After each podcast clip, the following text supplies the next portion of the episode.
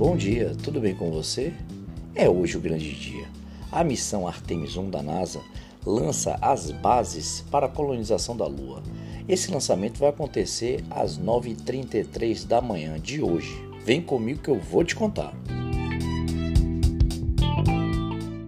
As expectativas para a década de 2030 são gigantes. A volta à Lua e a colonização do satélite da Terra e, quem sabe, até de Marte.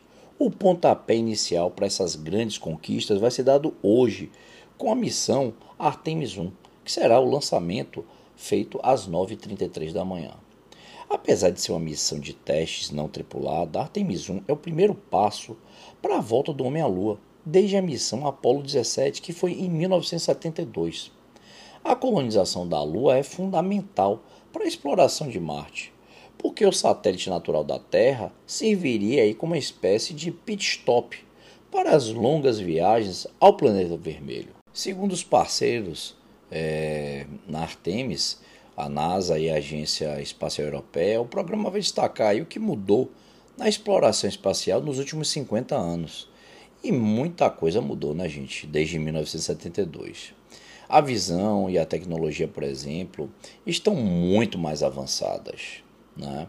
Então, Artemis planeja que o homem chegue à Lua novamente em 2025 e as viagens nos anos seguintes vão estabelecer aí uma colonização mais permanente. Segundo a reportagem que eu li, o Junger Schutz, que é engenheiro espacial da Agência Espacial Europeia, ele diz que no início os astronautas vão para a Lua para passar aí uma semana, mas que no futuro integrantes das missões da Artemis ficarão um mês ou dois por lá.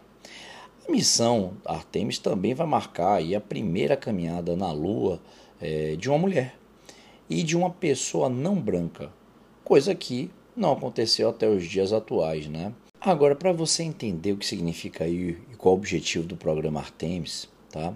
Ele é o seguinte: hoje é o primeiro lançamento de uma série de seis missões à Lua que estão planejadas até 2028, sem astronautas a bordo na nave, né?